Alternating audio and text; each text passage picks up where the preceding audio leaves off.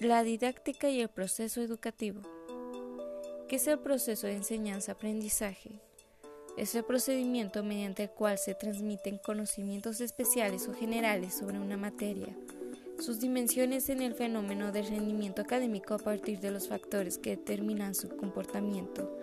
Los docentes deben planificar las actividades y las estrategias didácticas que se van a poner en marcha en el contexto escolar así como evaluar si se han logrado los objetivos esperados. Los estudiantes deben esforzarse y aprender a partir de las indicaciones dadas en clase y mediante los recursos educativos de los que se les dispone.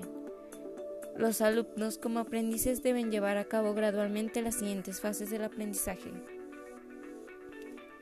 Motivación e interés, atención, adquisición, comprensión, aplicación, transferencia, autoevaluación. La finalidad última del progreso enseñanza-aprendizaje es que el alumnado consiga adquirir una serie de competencias y contenidos que se especifican en el currículo educativo, elementos implicados, la figura activa del maestro y del estudiante, la comunicación abierta y fluida entre los docentes y entre el profesorado y el alumnado, la determinación clara de unos objetivos, contenidos, conceptuales, procedimentales, actitudinales y competencias que se deben desarrollar a lo largo del proceso, la puesta en práctica de metodologías adecuadas para la transmisión y aplicación de los conocimientos, la existencia de diversos medios y recursos educativos para facilitar el aprendizaje, un sistema de, de evaluación continua para valorar las funciones del profesorado y del alumnado, el contexto educativo y cultural que afecta directamente en todo el proceso de enseñanza-aprendizaje. La motivación en la educación. La motivación en la educación es uno de los aspectos esenciales que se deben de tener en cuenta. Un sistema educativo que ayude a los, a los alumnos afrontar las tareas y a cumplir sus retos es necesario para lograr un aprendizaje de calidad. En muchas ocasiones, esta variable ha sido subestimada.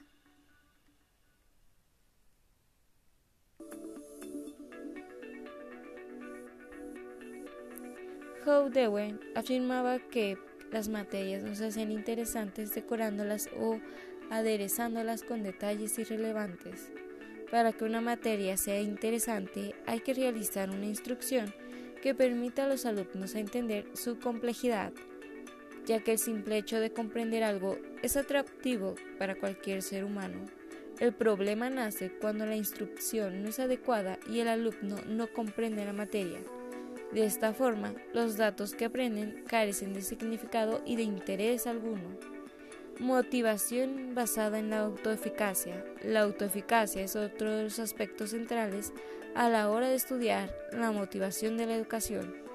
Se entiende como una expectativa o juicio personal sobre la propia capacidad para realizar una tarea, la creencia acerca de que sí o no es competente. Es importante no confundir los conceptos autoeficacia y autoconcepto. El primero es el juicio específico acerca de una tarea concreta y el segundo es una idea genérica sobre las características y capacidades propias. Motivación basada en la orientación de metas. La orientación de las metas es la dirección que toma la motivación del alumno, las razones o los motivos por los que el estudiante desarrolla la conducta del aprendizaje. Sobre este aspecto hay que tener en cuenta que dependiendo de esas razones el proceso motivacional va a cambiar.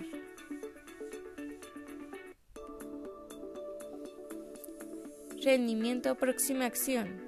En esta categoría destacan los alumnos que buscan sacar las mejores notas de la clase.